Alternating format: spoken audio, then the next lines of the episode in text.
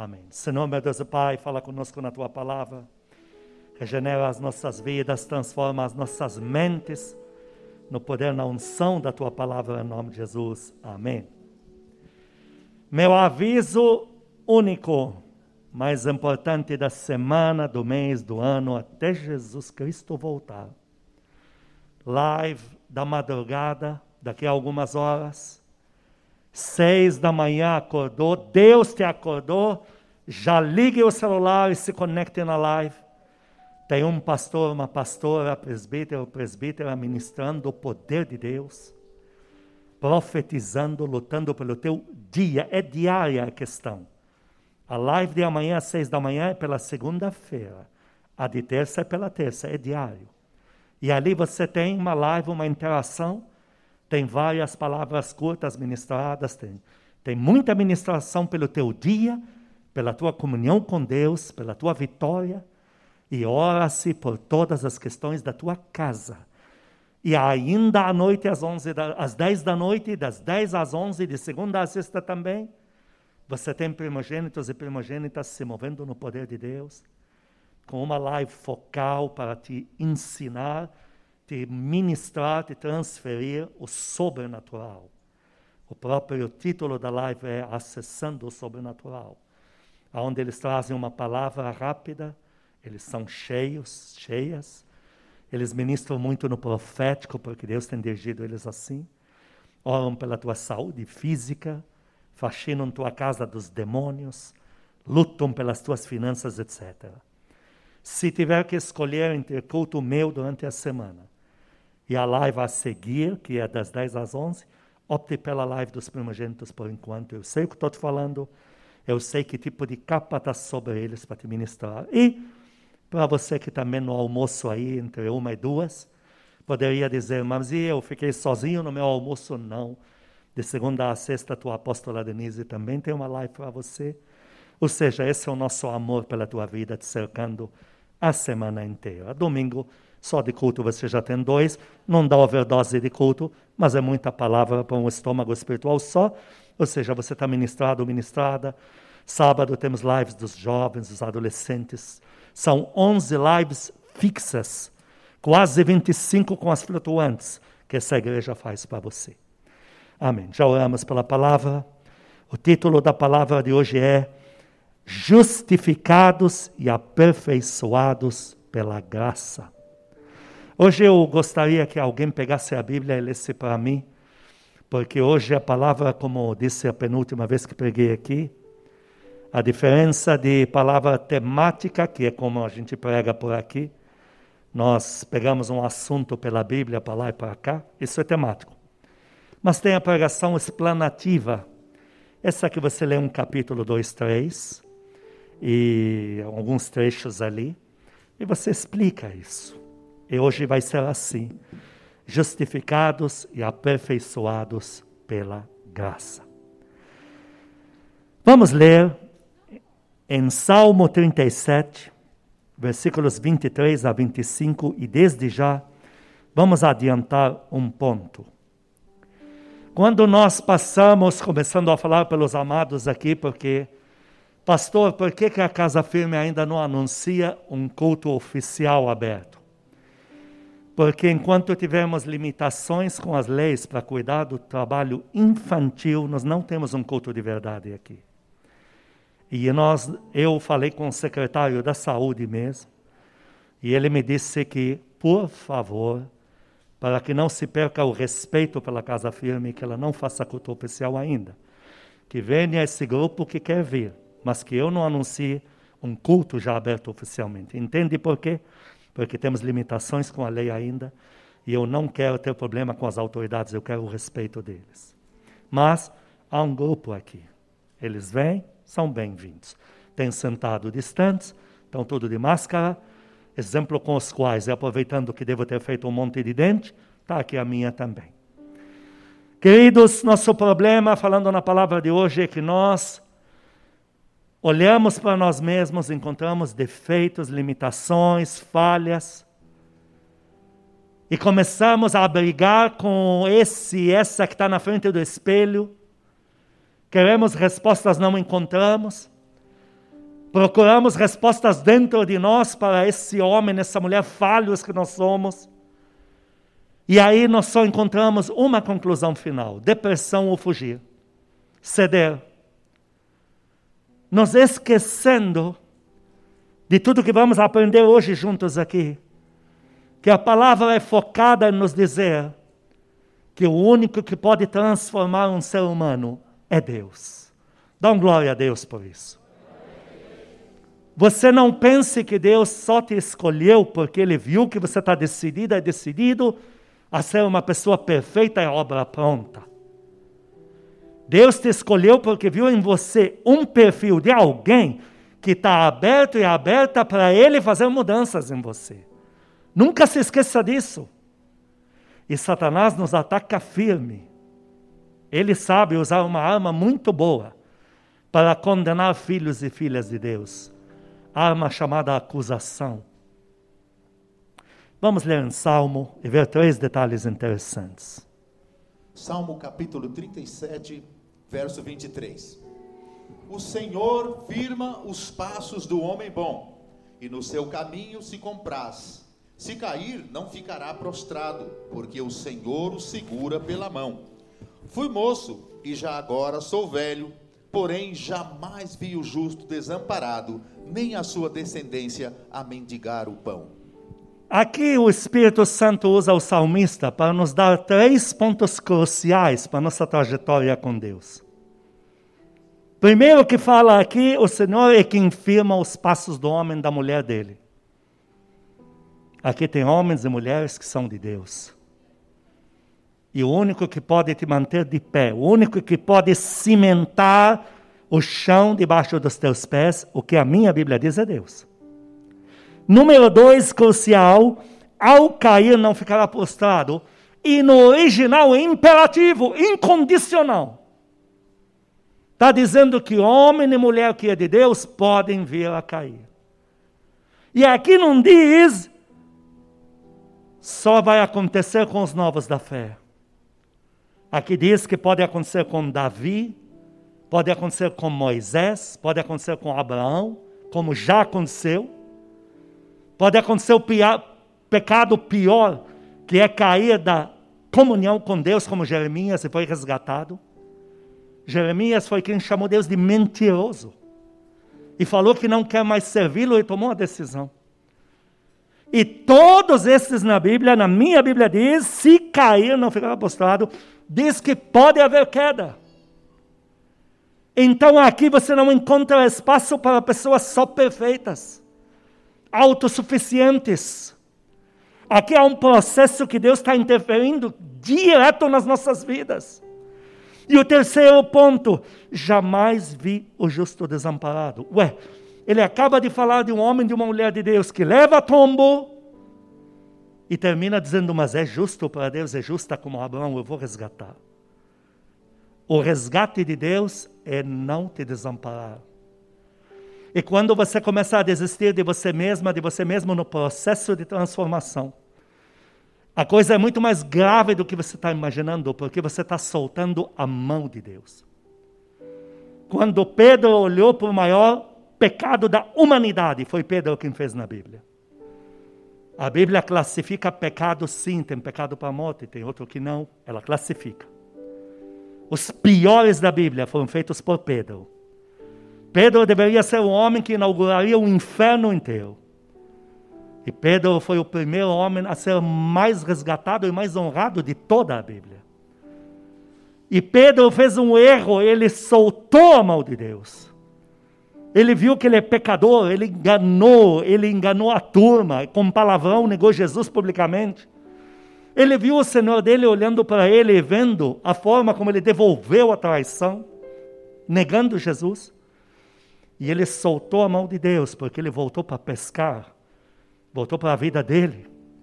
Meu Deus do céu, quanto amor, porque até esse não ficou desamparado. Esse não estava orando para Jesus aparecer para ele, ele estava vivendo a vidinha dele de volta. E o que eu acho lindo no perfil do nosso Senhor, que o Senhor foi lá no cotidiano de Pedro, onde Pedro, Jesus não foi no, no quarto onde ele falou, me encontrem ali. Ele não apareceu lá dizendo, vai chamar Pedro aqui. Não. Ele foi aonde Pedro estava, no cotidiano de um desviado, de um cara que negou Jesus três vezes e disse as três frases que põem qualquer ser humano fora do céu. Não sou dele, não reconheço o que ele me ensinou, etc. Não sou discípulo dele. E ele, no cotidiano dele, Deus sabia que nele havia um justo. E foi lá. E o Senhor apareceu na praia onde Pedro estava. E disse: Pedro, eu ainda não te desamparei. Aplaude a Deus por isso.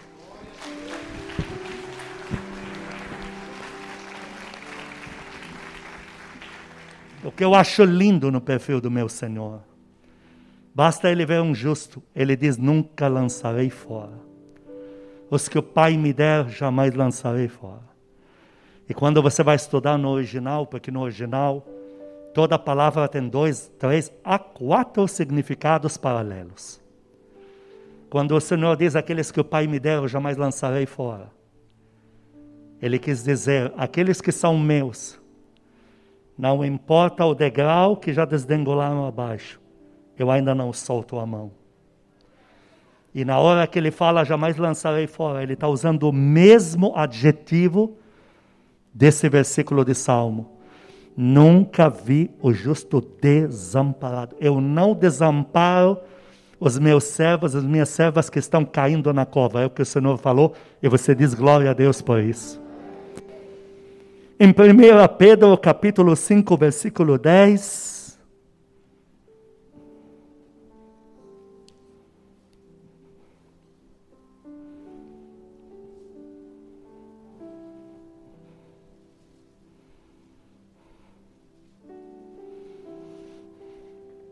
1 Pedro, capítulo 5, versículo 10.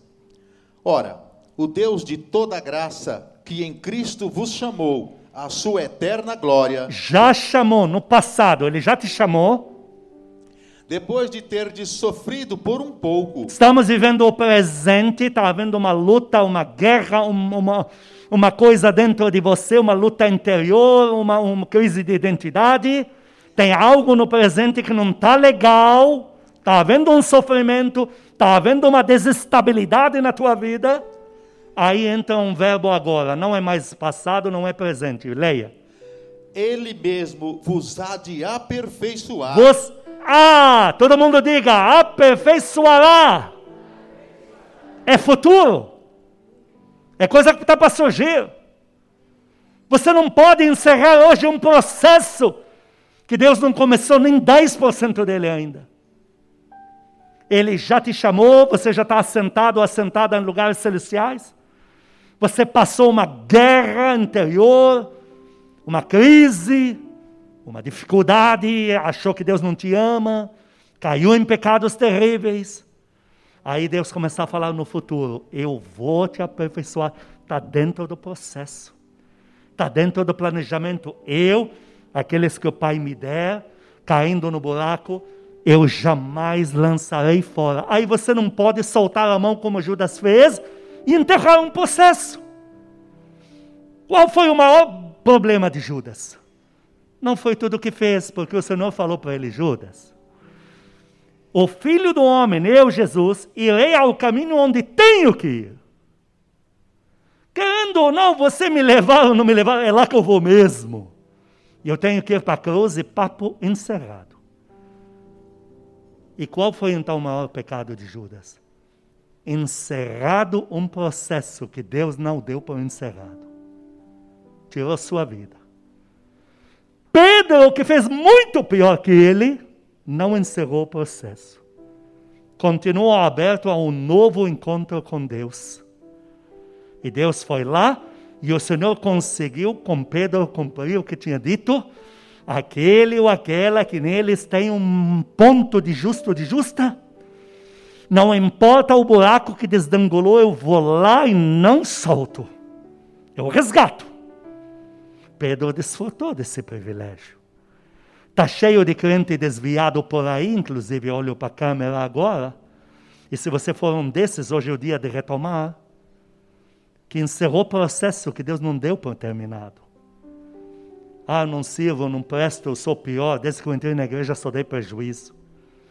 E está fazendo igual a Judas, cometendo suicídios espirituais no plural.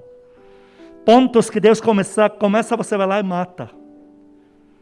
Mas aqui, aperfeiçoará. Qual foi o processo de Paulo? Meu Deus, como temos para aprender com a experiência do apóstolo Paulo. Lá em Atos capítulo 27, versículos 23 e 24.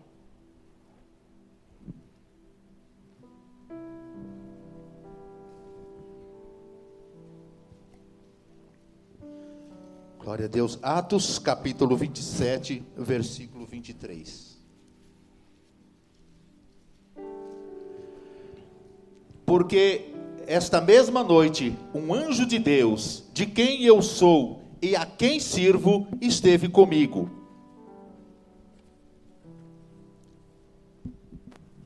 24. Versículo 24, dizendo: Paulo, não temas, é preciso que compareças perante César, e eis que Deus, por sua graça, te deu todos quantos navegam contigo. Todo mundo diga comigo: Deus é graça. Deus é graça. Veja que o encontro de Paulo com o anjo não foi para coisa ruim, para um final feliz. Paulo está lá como prisioneiro. O que menos vai comer na viagem inteira vai ser ele. O que pior vai ser tratado vai ser ele. As condições físicas vividas ali, as piores são dele que está no porão.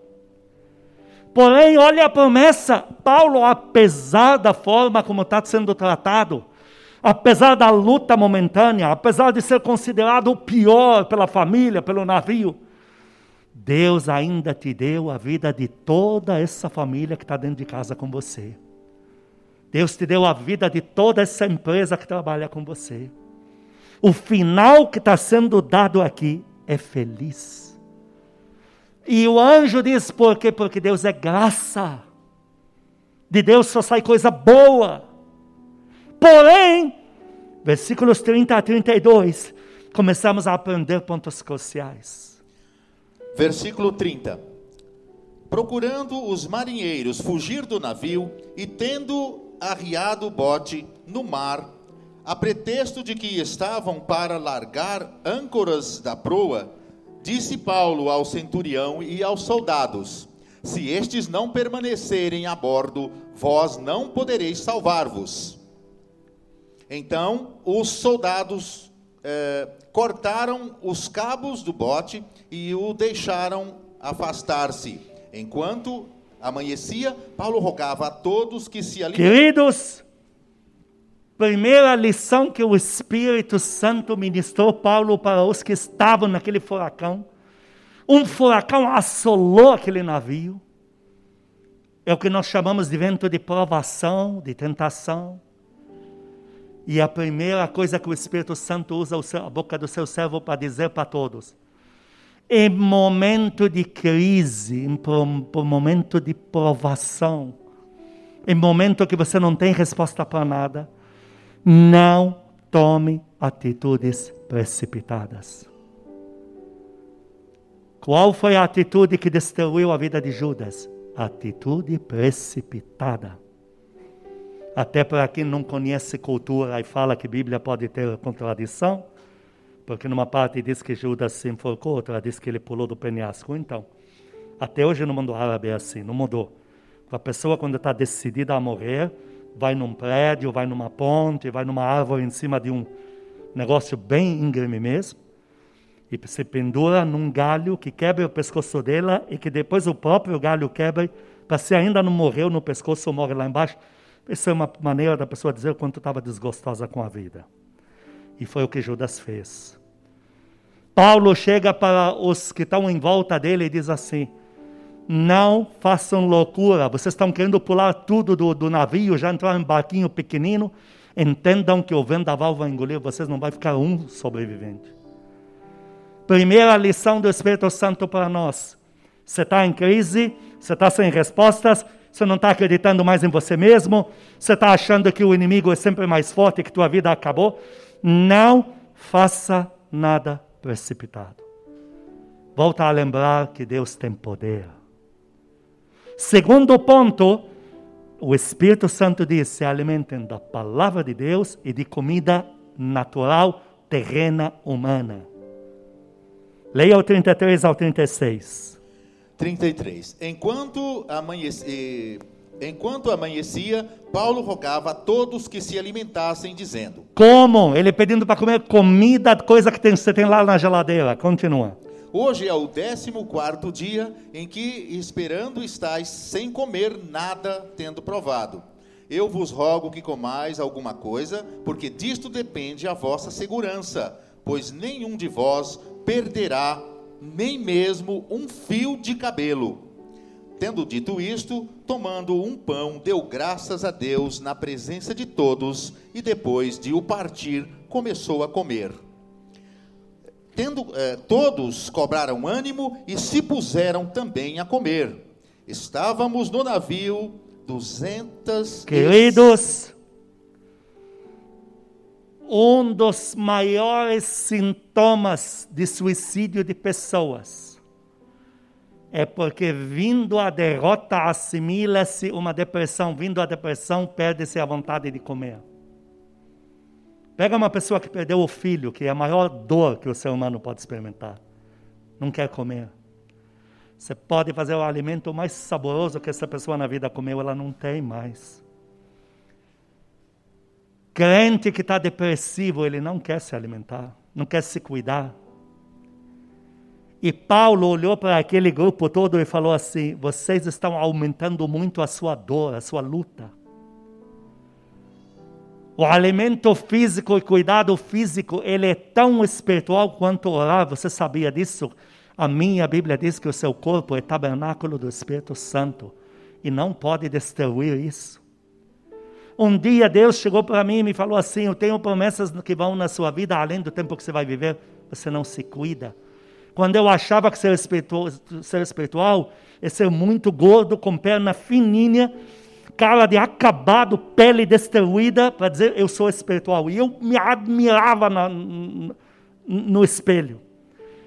Eu de criança eu me cuidava, quando era do mundo, me cuidava. Aí aderi a uma vida porque o espiritual tem que se acabar logo, tem que morrer logo para dizer que não é do mundo. A minha maior surpresa quando Deus falou para mim que eu tinha que voltar a malhar e a me cuidar. E o que eu notei depois, que muitos dos pensamentos de derrota que eu tinha acabaram, era tudo sujeira no meu cérebro por falta de exercício, diabo desgraçado. E eu achando que a minha vida era acabada. Muito aconselhamento de crente se resolve humanamente. Pastor, estou mal, atacado, atacado de todos os lados minha vida acabou, eu não sinto mais a presença de Deus. Você vai ver, não tem vitamina A, B, C, D, F, G, K, L, M, N, O, P, Q, R, S, T, U, V e o W e que mais? Z. Pronto. Eu sei em francês o abecedário. É o que está faltando. Não come. Essas pessoas que fazem regime, que vivem depressivas, não tem nada de demônio, é falta de comida. Não quer fazer a dieta do pastor, não quer malhar, quer fazer um regime meia-boca assassino dos seus, dos seus, das suas mitocôndrias, fica em depressão. Aqui você não vê Deus falando só do espiritual. Quando o servo de Deus estava na maior crise, chamado Elias, em 1 Reis 19, qual foi a primeira preocupação do anjo do Senhor? Elias, não só a tua vida espiritual, essa eu não posso arrumar para você essa crise que você está espiritualmente só se resolve na comunhão com Deus. E você está indo ter um encontro com Ele lá, mas até o trajeto, agora não é hora de ficar sem comer. Está aqui o pão. Come, se alimente. Você não pode cair em depressão agora, ficar fraca, porque tua família precisa de você bem. Quando Deus te chamar para a colheita, você não pode chegar faltando um monte de órgãos. Tem que estar bem. Mas é só isso? Não. Se alimentar também da palavra de Deus. Não tome atitudes precipitadas. Número dois, dobre da quase overdose de live. Pega essas pregações que mandamos prontas para você já prontas no seu celular, escute de novo. Como eu acho lindo quando filhos filhas dizem, pastor, estou ouvindo pela terceira vez essa pregação. Às vezes não é nem a minha, pode ser de vocês, dos pastores aqui. Mas está ouvindo pela terceira vez. Tem gente que me fala, ah, pastor, estou malhando ouvindo pregação. Eu falo, você vai arrebentar. Malhando e ouvindo pregação, você está no, no dieta perfeita. Então não é só físico, mas não é só espiritual. É tudo junto. Teve um momento que o Senhor Jesus olhou para os discípulos e disse: Acostai-vos aqui. Eu preciso de vocês bem. Amanhã vai ser um trajeto longo. Durmam um pouco. Preciso que durma. Preciso que descanse. A minha Bíblia fala de promessas que tem a ver com teu corpo físico, com tua saúde. A minha Bíblia fala que Deus dá longevidade nos órgãos do seu corpo. A minha Bíblia fala de rejuvenescimento. Então, se você não está bem com você mesmo ou com você mesma, parar de comer não é a solução. Uma vez me chegou um homem que já estava cansado de esperar umas portas financeiras de abrir e não abriu. E ele me falou que ele ia entrar, entrar em jejum e tal. O que, que você vai fazer? Vou deixar o cabelo crescer até que a porta abra. Eu pensei, vai. Aí nem vai entrar mais aqui, pelo amor. Vai procurar um cabeleireiro antes. Não faz sentido. Então, uma solução que veio da boca do Espírito Santo. Você se alimente espiritualmente e naturalmente. Que mais? Continuando na nossa explanativa, versículo 35. Versículo 35. Tendo dito isto, tomando um pão, deu graças a Deus. Espera um pouco, eles estão vivendo um pandemônio como esse aqui? É, veio um negócio demoníaco lá. O anjo avisou, porque a, o, o capitão que ia navegar para Roma, ele era muito experiente. E não havia porquê ter um furacão daquele. Mas o anjo falou para Paulo: tem uma providência, tem demônios trabalhando aí, para causar um furacão para você não chegar a Roma. E vai ser terrível. É algo demoníaco, é pandemônio. Isolou você, isolou aqueles. E agora eles não enxergam nada. Não adianta pegar o navio para ir para onde? Não vê nada. Nisso, Paulo diz: vocês têm que comer e têm que ouvir a palavra que eu estou falando de Deus aqui. Em seguida, ele faz algo. Esse pão que ele vai dar para eles comerem, ele dá graças a Deus. Ele lembra a todos que Deus continua no controle absoluto desta situação. Dá glória a Deus bem forte. Deus continua no controle absoluto desta situação. Não pode tirar da tua cabeça isso pelo amor do Pai Celestial.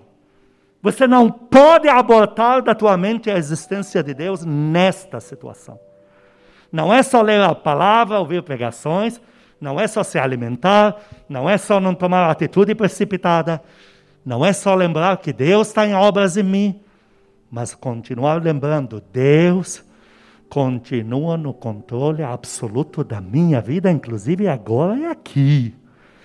E aí nós enfrentamos um fenômeno, aonde vemos Satanás vindo a trazer coisas que já não existem. Entrando no capítulo 28, leia rapidamente do 1 ao 10. É, Atos capítulo 28, verso 1. Uma vez em terra, verificamos que a ilha se chamava Malta. Os bárbaros trataram-nos com singular humanidade, porque, acendendo uma fogueira, acolheram-nos acolheram a todos por causa da chuva que caía e por causa do frio. Tendo Paulo ajuntado e, é, e atirando à fogueira um feixe de gravetos, uma víbora, fugindo do calor, prendeu-se-lhe a mão quando os bárbaros viram, viram a víbora é, pendente na mão de, é, da mão de, dele, disseram uns aos outros: Olha a frase. Certamente este homem é assassino. Grave essa frase, continua. Porque, salvo do mar, a justiça não o deixa viver. Porém, ele sacudindo o réptil no fogo, não sofreu mal nenhum.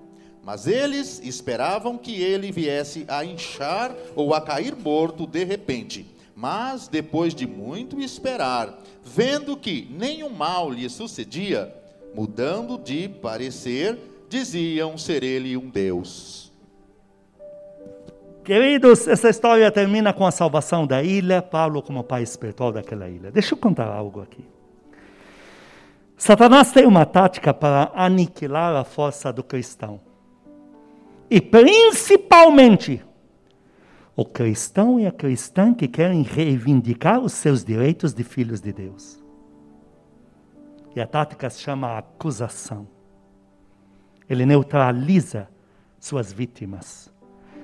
Crente que está predisposto a ficar depressivo, parar de comer, se auto-julgar, achar que mim mesmo sou uma porcaria, Satanás completa a dose com o veneno final que chama acusação.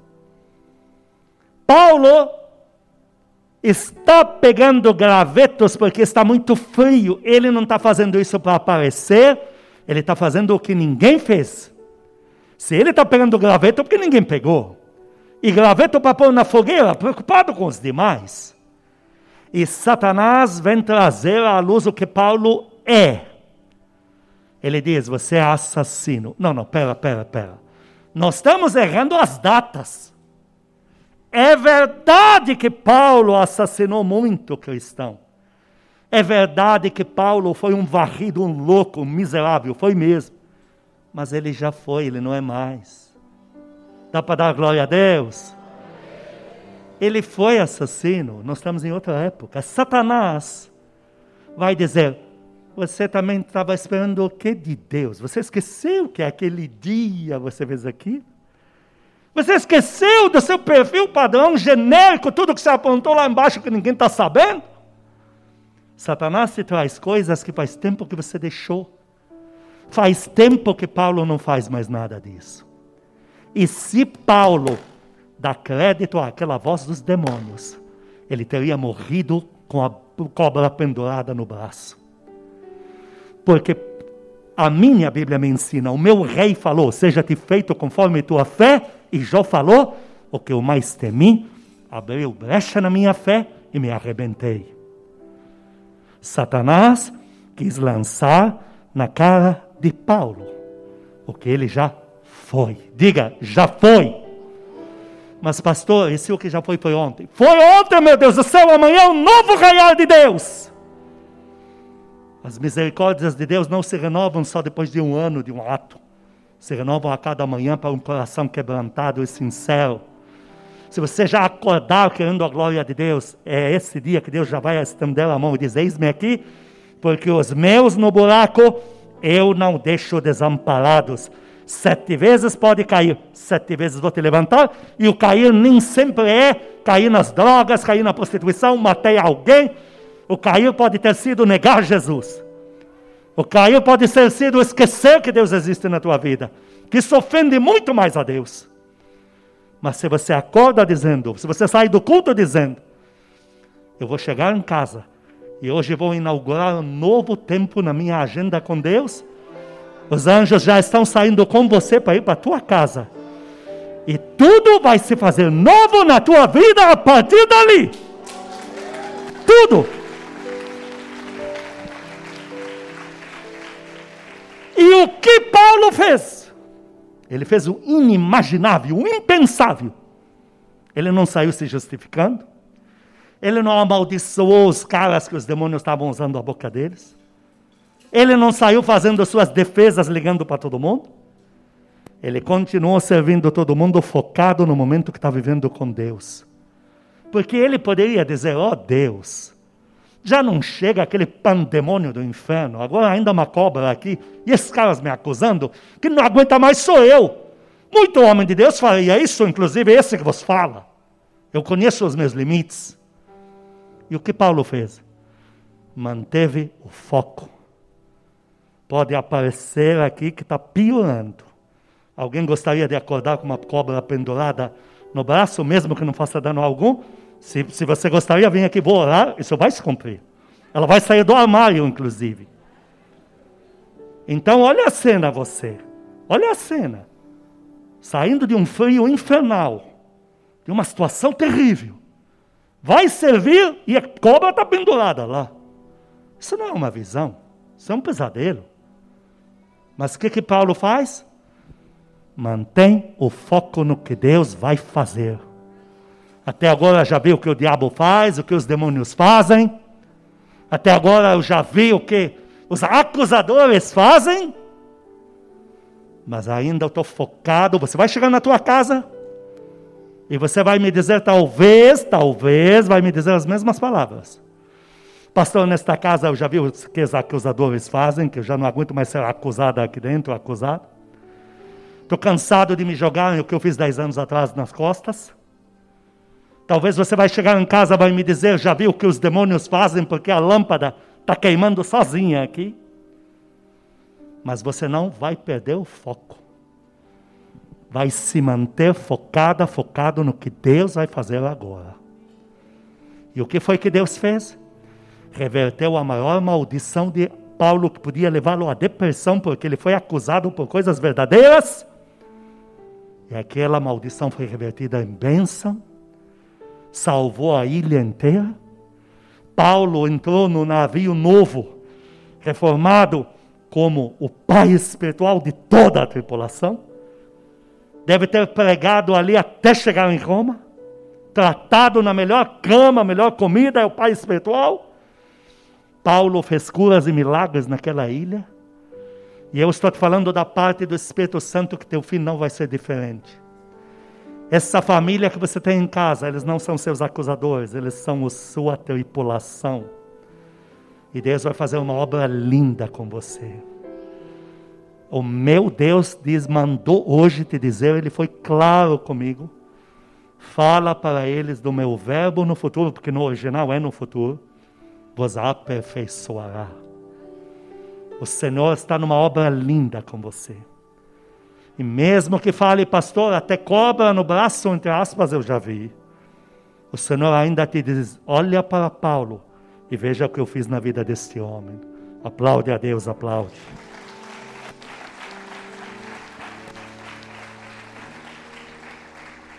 Não é à toa, eu te disse que é explanativo hoje, Romanos capítulo 7.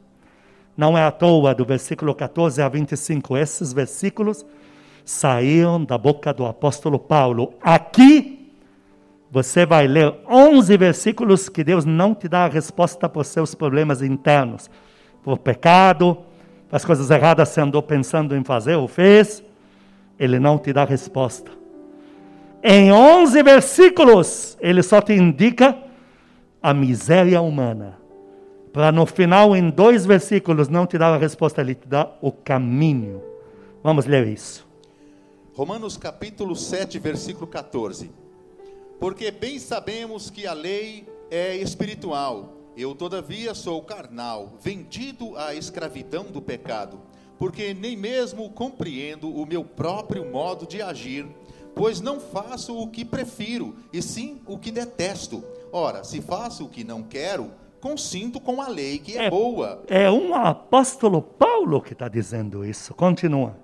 Neste caso, quem faz isto já não sou eu, mas o pecado que habita em mim. Porque eu sei que em mim, isto é, na minha carne, não habita bem nenhum, pois o querer, o bem está em mim, não porém o efetuá-lo. Porque não faço o bem que prefiro, mas o mal que não quero, esse faço. Mas se eu faço o que não quero, já não sou eu quem o faz, e sim o pecado que habita em mim. Até agora você não viu a solução, você só viu a miséria humana. Continua. Te falei que são 11 versículos. Continua. Então, ao querer fazer o bem, encontro a lei de que o mal reside em mim. Porque no tocante ao homem interior, tenho prazer na lei de Deus, mas vejo nos meus membros outra lei que guerreando contra a lei da minha mente me faz prisioneiro da lei do pecado que está nos meus membros. Veja o que o apóstolo Paulo, depois de pai espiritual, apóstolo constituído, pai de muitas igrejas que ele fundou, ele está dizendo aqui, ele está dizendo, que encontrou algo dentro dele que obriga ele a fazer o que ele racionalmente condena e prega. O que Paulo escreve de carta para outros não fazerem, o que a mente dele odeia, ele se vê empurrado a fazer, não que ele estava fazendo, mas ele se viu empurrado. Se ele se viu empurrado, que será de nós meros mortais aqui? E ele diz: algo dentro de mim me empurra e eu não aceito. E mesmo não aceitando, ele me empurra e me empurra e não me dá sossego. Tem gente que me fala, pastor, eu estou obcecado pelo meu pecado, estou obcecado pelo meu defeito. E eu, para essa pessoa, eu não dou risada, eu não faço piadinha, eu digo assim, mesmo assim, não desista de você mesmo. Pastor, eu acho que eu vou lá e vou fazer. É pior. Ceder é pior. Fazendo ou não fazendo, não desista da tua vida com Deus. Porque ainda aos pés de Deus há solução, porque aqui nós não encontramos solução. Repito, encontramos caminho. Continua lendo.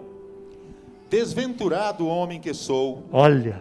Quem me livrará do corpo desta morte? Na outra versão diz miserável homem que eu sou, e na outra diz maldito. É que no árabe, a origem dessas palavras, esse verbo tem três significados: miserável, desgraçado, destituído da graça e maldito. E Paulo usa esse verbo, esse título: Maldito homem que eu sou, quem me livrará do corpo desta morte. Ou você acha que Deus não sabe o que está dentro de você? Ou você acha? Sabe qual foi o maior problema de Salomão na Bíblia? Não é ele ter sido esse lixo que foi. Porque ele foi avisado quando ele foi ter aquele sonho e fez aquela oração. No início. Ele fez uma oração linda, mas ele já tinha apontado mil e uma. Ele já, antes de Deus falar, ele correu, pegou as mundanas do Egito, da magia, daquela estrela que falam que é de Davi, das seis pontas, pegou já fez, casou com a filha de Faraó, já fez pacto com as trevas. E agora ele veio falar: Deus, olha o templo que eu te fiz. Deus já sabia com que tranqueira estava lidando. E Deus falou assim para ele: Se você permanecer diante de mim, eu prometo honrar, para não dizer essa porcaria que você fez, que parece mais magia do que templo. Eu prometo honrar. Porque para mim o mais importante é você. Porém, se você me abandonar, o meu filho Jesus vai mandar destruir e não fique pedra sobre pedra nessa porcaria que você fez, como Jesus fez, mandou que aquilo. O problema de Salomão não foi ter feito tudo o que fez, porque muito maior pecado do que o de Salomão foi o de Pedro na Bíblia. Mas Salomão negou a ajuda de Deus. Salomão assumiu a sua condição e não deixou o Espírito Santo trabalhar dentro dele. O que eu quero te dizer com isso, não existe super-heroínas e super-heróis bíblicos. Existem pessoas que sabem se render aos pés do Espírito Santo e encontram plena e total restauração. E existem pessoas que se fecham para o Espírito Santo. E nesta hora, um probleminha deste tamanho que os últimos da cadeira não conseguem ver o tamanho do que eu mostro aqui se torna um problemão do tamanho do bairro inteiro. Porque não buscaram ajuda na fonte. Paulo aqui está dizendo isto, está dizendo não tem isentos. Todos nós nascemos de uma massa falida humana. O salmista, movido pelo Espírito Santo, foi enfático quando disse: Em pecado qualquer mãe humana concebe um filho. Continua. Graças a Deus por Jesus Cristo nosso Senhor, de maneira que eu de mim mesmo, com a mente, sou escravo da lei de Deus, mas segundo a carne, da lei do pecado. Então aqui ele não dá nenhuma solução, ele não diz, olha, você ora três vezes por dia, faz é, canta o hino nacional três vezes às três da tarde e às quatro da manhã, ou Ave Maria. Ele não fala isso. Paulo diz, não tem solução, tem caminho. Qual é o caminho? Jesus Cristo. Correr aos pés de Deus. É um caminho. Não tem fórmula. Olha, fica no terraço, alho debaixo do sovaco e leia aí o Salmo 30. Não tem. Não tem mágica, não tem toque de caixa. Procura o homem mais ungido da terra, ele tem um terceira vez que ele olhar na tua cabeça, acabou. Não tem. O que tem é um caminho aos pés de Deus Por isso que eu sempre falo, tudo que eu aprendi, eu aprendi aos pés de Deus, tudo que eu acerto aos pés de Deus. Eu faço as artes desses primogênitos com um prazer que vocês não têm ideia. Estou sendo muito mal remunerado porque elas custam caro, nós vamos falar sobre isso depois. Mas eles sabem que eu falo para eles, o Espírito Santo me dá assim. Pastora Silvia, eu não falei nada com ela, nada. Fui fazer a arte, era de madrugada, ele me falou, faz agora. Eu fui fazer, foi saindo assim, ele falou, agora põe cura no meio. Pôs cura. Aí mandei de madrugada, filhona, você que vai pregar? Eu saiu essa para você, pastor. Aí você falou que ia pregar sobre o quê? Sobre cura. Sobre cura interior. E na, na coisa da live eu coloquei lá a cura para você hoje na nossa live. Então, eu acerto aos pés de Deus, eu recebo promoções aos pés de Deus, eu peco aos pés de Deus, eu peco e falo, Deus, ó, de novo eu fiz. O que vai ser de mim agora? O pior é se ele te falar, como ele falou para o povo de Israel, ó, fica sem muito perfume atavias até eu ver o que eu vou fazer com você. Aí tua vida acabou. Mas aos pés de Deus. Eu erro aos pés de Deus, eu falho aos pés de Deus, por isso que eu sou espalhavatoso. Qualquer besteira que eu fizer, eu já falo para os primogênitos, ó, eu fiz. Vocês fazem comigo o que vocês quiserem aí, eu já fiz. Eu faço aos pés de Deus. Eu erro, minha falha, aos pés de Deus.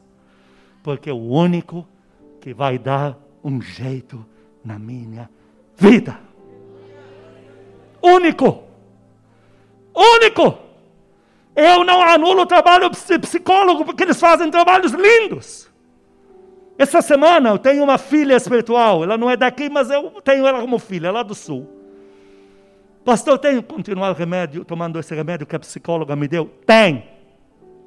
Enquanto Deus não te curar, você está precisando. Toma-se, ai de você se não tomar, eu vou aí. Ela está tomando. Eu reconheço o trabalho de psicólogo, de psiquiatra, de médicos. Mas eu sei aonde está o psicólogo dos psicólogos, o médico dos médicos, o advogado dos advogados. Eu sei aonde ele está. E aonde ele está? Ele está no meu quarto de oração. Ele não está longe, não. Ele está em qualquer canto que eu parar para orar, ele está ali. E Paulo indica um caminho, e eu te disse que depois de 11 versículos, temos dois que nos dão o caminho. No, continuando que é o capítulo 8, versículos 1 e 2. Capítulo 8, verso 1. Agora, pois, já nenhuma condenação há para os que estão em Cristo Jesus. Olha, ele acaba de falar na carta de Paulo, não tem número de capítulo. Na carta original não tem capítulo. Ele está dizendo: maldito homem que eu sou, o que eu mais abomino e prego contra, eu estou pensando obcecado nessa porcaria o dia inteiro. Parece que quando eu não fizer, não vai sossegar. Daqui a pouco ele escreve: Porém, no Senhor Jesus, não há nenhuma condenação contra mim, porque o que meu Senhor fez na cruz por mim é muito maior do que toda essa porcaria que estou vivendo agora. Leia de novo. Agora, pois, já nenhuma condenação há para os que estão em Cristo Jesus. Ah, então a solução não é alguns chavões bíblicos, nem fórmulas. A solução é o caminho até Cristo. Quem é de Jesus Cristo aqui? Para os que estão em Cristo Jesus, nenhuma condenação há. Quem é de Jesus Cristo? Olho para a câmera e pergunto: quem é de Jesus Cristo, põe a mão no peito, ó. Peito. Quem é de Jesus Cristo, põe a mão aí. Leia de novo. Agora, pois, já nenhuma condenação há para os que estão em Cristo Jesus. Aplaude ele, aplaude. Não há.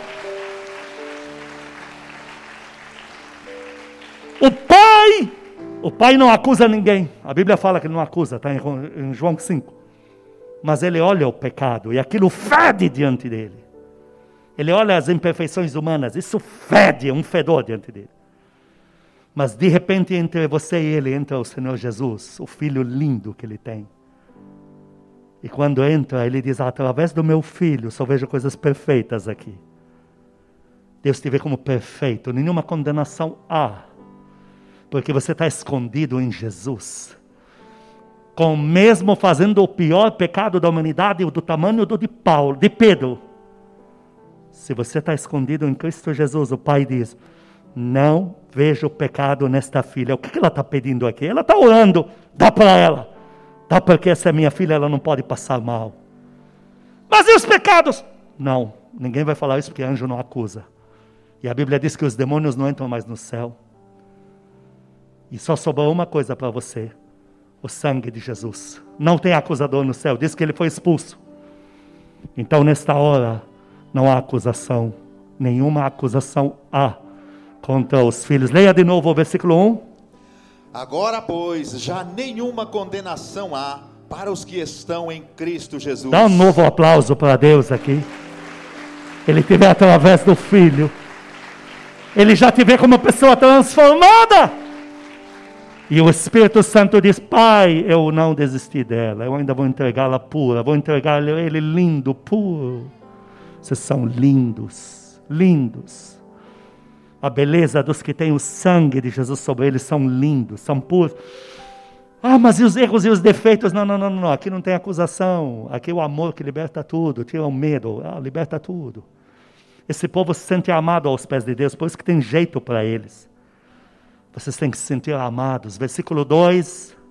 Porque a lei do Espírito da vida em Cristo Jesus te livrou da lei do pecado e da morte. Aplaude o teu Deus, aplaude. Somos transformados pela graça, que lindo.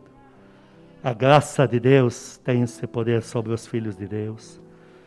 Por isso, se em quem você acredita mais? Eu fiz um questionário essa semana, mandei pelo WhatsApp, eu fiz uma, uma arte para vocês, como a maioria recebeu. E eu te falei, me responda um ou dois. Você acredita no que Deus diz ou no que o diabo diz? Você acredita no controle absoluto de Deus ou na mentira do inimigo? E todo mundo respondeu: Um, eu confio em Deus. Então aqui estamos na mesma matemática. Lá atrás, em Paulo, veio o acusador.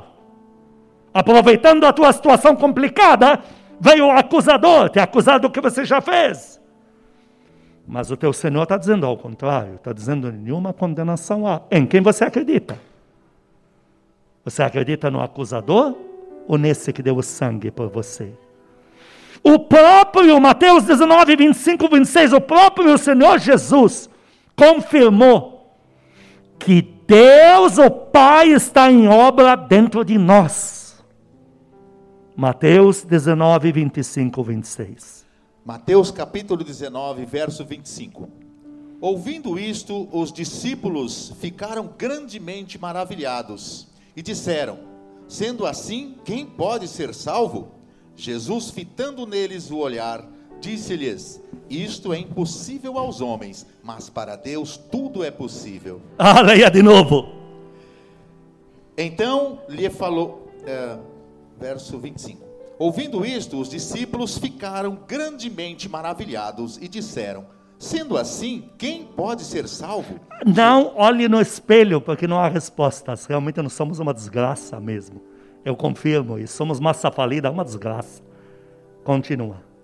Jesus, fitando neles o olhar, disse-lhes: Por que fitou neles o olhar? É como quem diz: olhem para mim, eu sou a solução. Continua. Isto é impossível aos homens, mas para Deus tudo é possível. Dá glória a Deus Glória bem forte. Deus. Santo!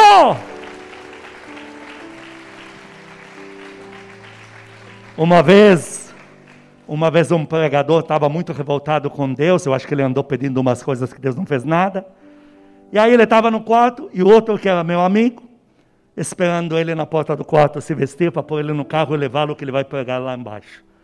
Enquanto ele está se vestindo, ele está reclamando, porque Deus, eu orei, ele não fez, pedi tal coisa, não deu, e reclama, e põe a roupa, e põe, e põe, e quando termina de amarrar a gravata, que põe o paletó, que chega na porta do quarto, ele faz assim, Deus, eu te amo, vai pregar. Crente mesmo reclamando de Deus, ele é de Deus. Pedro falou, não sou dele. A mulher falou, você é dele, você fala igual a ele. É tão lindo quando a gente quer ser disfarçado. Tem muito lugar que eu falo, não me chame de pastor. Porque isso não é, não é, isso é fácil para você, para a gente é complicado. Se você não fala que é pastor, pode comprar a meia mais cara da loja. Você falou que é pastor, olha ele roubando o dinheiro da igreja. Só nós sabemos o que ele paga aqui. Ninguém quer saber se você tem uma empresa, se o tio te deu, ninguém quer saber. Mas a gente não consegue se esconder. Uma vez eu fui num lugar e eu banquei o humano natural. Oi, bom dia, tudo bem? E quando a pessoa está terminando, me olhou, então, pastor. E não me conhece. Não me conhece. Não, tem cara de pastor. Ah, quem te falou? Não, não sei, você é pastor. E aí, de repente, eu vi que estava forçando a barra, já estava negando Jesus, preferi ficar quieto. Mas é interessante. Ele chegou no quarto, na porta, Deus, eu te amo, e foi pregar. Aqui, o Senhor está falando a mesma coisa para nós. Vocês são meus. Quando vocês falharem, errarem, se sentirem sufocados, e alguém tiver com aquele olhar lá de meio risonho, diga, ó, oh, está em obras, já já você vai ver a diferença. E vai embora. Dá para dar glória a Deus? Está em obras, já já você vai ver a diferença. Tem gente que você deve dinheiro, está preocupada que você não largue tua religião. Sabia? Porque eles têm mais fé do que você que o novo Deus que você arrumou para a tua vida vai te ajudar a pagar eles. Eu passei por isso. Era ameaçado de morte por causa de dívida. Não era pastor ainda. Estava começando. E o cara estava preocupado se eu tinha mudado de religião. Eu falei de Jesus Cristo no abo. Bom! Ele desligou. Me deu o tempo que eu precisava lá para pagar. A maior preocupação dele era eu não saísse das mãos de Jesus Cristo. Imagina o Senhor olhando para você agora e você dizendo: Vou me matar, vou tomar veneno de rato. Não tome, porque o sabor é horrível. Eu sei o que estou te falando. Aí o Senhor te olhando assim dizendo: para você isso é impossível, mas para Deus tudo é possível na tua vida. Dá um glória a Deus bem forte. Dá um glória a Deus bem forte. Tua vida não tem jeito, mas Deus vai dar um jeito. Terminando, João capítulo 3. Penúltima referência. Em João capítulo 3, o Senhor afirma que só tem um jeito de alguém entrar no reino de Deus. Só tem um jeito. João capítulo 3, 5 a 8. Versículo 5. Respondeu Jesus: Em verdade, em verdade te digo quem não nascer da água e do Espírito não pode entrar no reino de Deus. Você não encontra uma lista dizendo só entra no reino de Deus os decididos, os que quando ah, enfrentam um problema é com eles o negócio. Posso te falar algo? Entre nós estão os maiores, talvez medrosos da história. Você acha que é à toa que o Senhor Jesus nos chamou de ovelhas? Você já cuidou de ovelha? E ela não é burra. Uma pessoa, um ser burro, não dá tanta lã e tanto alimento para um ser humano. Não pode ser burro alguém que dá vida para tanta gente. Você não tem noção do potencial que uma ovelha tem. Muito mais que a vaca. Porque a ovelha você põe em qualquer quintal de casa. Eu convivi, eu sei como é que é. E Deus nos chama de ovelhas. A ovelha é indefesa, não tem chifre para te bater, ela não tem defesa. E nós, quando aceitamos o Senhor Jesus, a gente vira patife. Porque a gente se acostuma com ele dizendo: se te baterem de um lado, você dá o outro, mas você não revida. Se quiserem te matar, fuja para ali, mas não dá tiro no outro. Olha, a gente vai ficando patife. E tudo a gente quer o quê? Orar, chorar, oh Deus, o Senhor ainda não fez nada. E o mais interessante, nós sempre temos a vitória. Porque ele falou: Eis que vos envio como ovelhas entre lobos, e vocês vão ganhar deles. O teu Senhor aqui está sendo enfático. Para entrar no reino de Deus, não é das pessoas que têm sangue de aço e de ferro. Isso não é para pessoas que têm, olha, resolve aprender um idioma, fala em um mês Ele fala, é só nascer do Espírito Santo, só ter comunhão com o Espírito Santo. Quem quer ter comunhão com o Espírito Santo aqui? Quem quer ter comunhão com o Espírito Santo aí na câmera, no áudio? Ele diz que para entrar no reino de Deus é o único requisito. Pode ser medroso, medrosa, feio, feia, rico, pobre, não importa. Continua lendo. Versículo 6. O que é nascido da carne é carne. E pode ter todas as qualidades que a carne deseja, é bonita, é forte, é rico, é estudado, é decidido. Se é da carne, é carne. Continua. E o que é nascido do espírito é espírito. E a Bíblia diz: venha do jeito que está. Adão não precisa se esconder, porque Deus veio te chamando pelo nome. Adão, onde estás? Adão fez o primeiro pior pecado da humanidade. Abaixo de Pedro vem o de Adão. E o Senhor foi chamando ele pelo nome. Judas, Jesus sabendo o que ele já estava determinado a fazer, foi lá e lavou os pés dele. Venha do jeito que está, como diz o apóstolo Paulo, do jeito que está. Mas o importante é estar aos pés do Espírito Santo. É alguém que, com todas as minhas falhas, meus defeitos, eu estou em obras aos pés do Espírito Santo. Continua.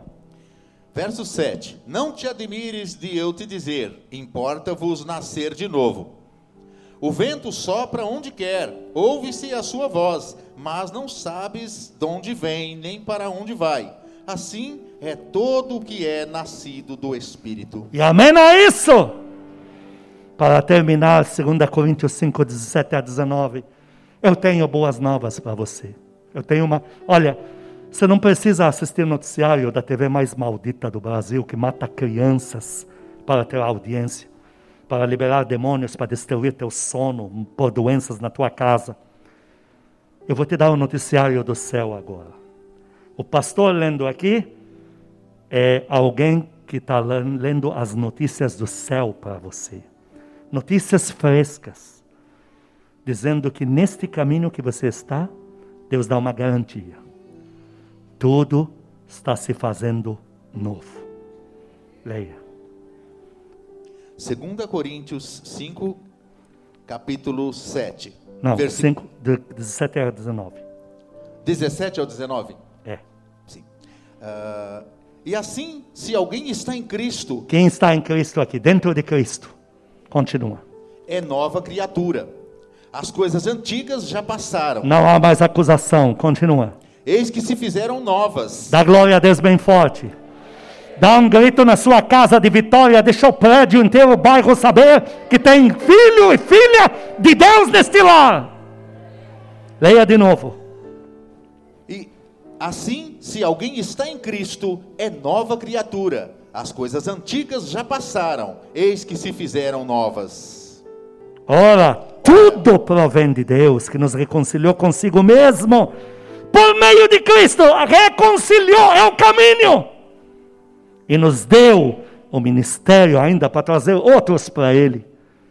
19, terminamos a saber que Deus estava em Cristo reconciliando consigo mesmo o mundo, não imputando aos homens as suas transgressões, e nos confiou ainda a palavra para reconciliar outros. Põe a mão no teu coração. O Espírito Santo vai lavar corações hoje. Ele vai libertar vidas. Você que nos assiste agora, que nos ouve aí no seu ambiente, põe a mão no teu coração. Diga para Ele, Espírito Santo, diante da tua palavra, eu peço perdão se eu tinha desistido de mim mesmo ou de mim mesma anulando a tua obra. Se tinha tirado as tuas mãos santas de sobre mim, se eu tinha negado a tua ajuda, se tinha impedido o processo da tua transformação, se eu tinha abortado a obra que só o Senhor podia fazer em mim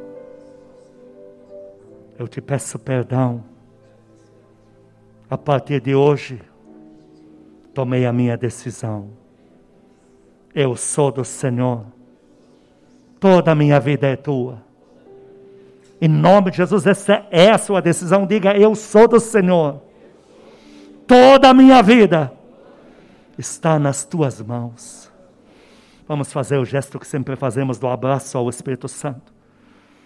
Diga, amado Espírito Santo, eu estou de volta na nossa comunhão. Eu só tenho o Senhor para me cuidar, me transformar, fazer uma obra dentro de mim. Eu estou de volta na minha vida de oração. Eu estou com saudade do Senhor. Senhor Jesus, põe a mão na mão dele agora, como sempre fazemos. Diga para ele: Senhor Jesus, o Senhor é meu Rei, é meu Salvador, é o único que deu jeito na minha vida.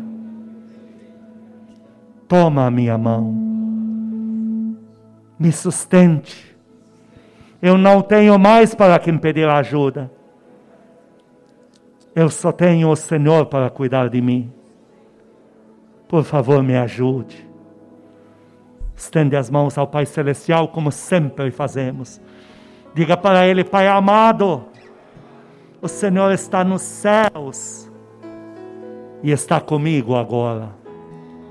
Eu peço perdão se eu neguei o Senhor como meu Pai, se eu neguei o teu cuidado, eu já reconheço. Eu vou procurar o mundo inteiro e não vou achar um Pai tão bom como o Senhor. Estou aqui de volta. Termina a tua obra em mim. Cuida de mim. Transforma-me. Porque eu sou teu filho. Diga para ele, diga, Pai amado, eu já causei muita tristeza para o Senhor. Mas agora vou dar muito mais alegria para o Senhor do que já causei de tristeza. Estende a tua mão nas direções aqui para sua casa. Estende a mão na sua casa e diga: Eu, esta família, não terminaremos na miséria. Nosso fim não será trágico, mas será glorioso em Deus de transformação completa, de muita prosperidade e de muita manifestação de Deus para a glória de Deus, para a nossa alegria. Em nome de Jesus, aplaude Ele, aplaude, amém, amém. Põe a mão no teu coração. Põe a mão no teu coração, Espírito Santo querido. O Senhor foi enfático comigo hoje. E o Senhor me disse que era para enfatizar a parte que o Senhor fará, o Senhor transformará, o Senhor aperfeiçoará. E é tudo hoje em diante. Eu fiz como o Senhor me mandou. Agora é a vez do Senhor se mover na minha vida e na vida deles. Porque o principal que precisa desta palavra sou eu na tua presença. Ó oh, Espírito querido, apodera-te desse ambiente através dessa câmera, desse áudio. Entra nos ambientes agora. Espírito amado, o Senhor está sendo por nós, sendo convidado a entrar se o Senhor queria legalidade, então nós estamos dando toda ela. Entra agora nas nossas casas. Entra agora nos nossos ambientes. Entra nesta igreja. Entra em nós. Termina a obra que o Senhor começou. Nós somos teus. E eu estou em nome desta palavra viva e eficaz. Eu estou libertando todos pelo poder do sangue do Cordeiro de todo o ataque de Satanás de acusação, de roubo nas suas emoções, nos seus pensamentos. Todo espírito maldito de sequestro da sua mente sejam agora mutilados pelo fogo de Deus, reduzidos a pó e lançados no inferno. Eu liberto vocês pelo sangue de Jesus. Seja livre, seja liberto e liberta do pecado e da acusação. Seja liberto, liberta dessa natureza que te prendia distante de Deus. E eu declaro neste lugar, não importa onde todos aqui estão e dos que nos assistem, não importa onde estão. Eu declaro todos conectados ao amado Espírito Santo e qualquer um que tinha por acaso o processo rompido com o Espírito Santo. Eu estou religando hoje pela palavra de Deus. E eu chamo força de Deus nos corações, para que se levantem todos debaixo de um brilho da glória de Deus. Eu abençoo a tua vida, a tua casa. Eu declaro você pronto e pronta para uma vida de comunhão intensa com o Espírito Santo. Eu declaro em você um desejo incontrolável de falar com Deus e de viver essa comunhão fluida com Deus. E que teu coração se enraize, que haja em você essa saudade diária da presença de Deus. E que todos que te olharem possam dizer: uma coisa eu tenho que reconhecer sobre ele e sobre ela, tem uma coisa diferente. Eu invoco esta glória de Deus, baseado no precioso sangue que te libertou do pecado e tirou de você toda a acusação. Que o amor de Deus Pai, as santas consolações do amado Espírito Santo, a graça eterna do nosso Senhor Jesus Cristo, sejam com os amados e com todo o povo que ama Cristo na terra de hoje para todo sempre. Amém, amém. O Senhor, o Espírito Santo acabou de me dizer uma frase. Ele me disse: avisa eles que esta madrugada é madrugada de restaurações. Nós vamos ser visitados pelo Espírito Santo nas madrugadas hoje. E vai haver uma obra linda de restauração. Aplaude ele, aplaude. Vamos cantar esse louvor juntos.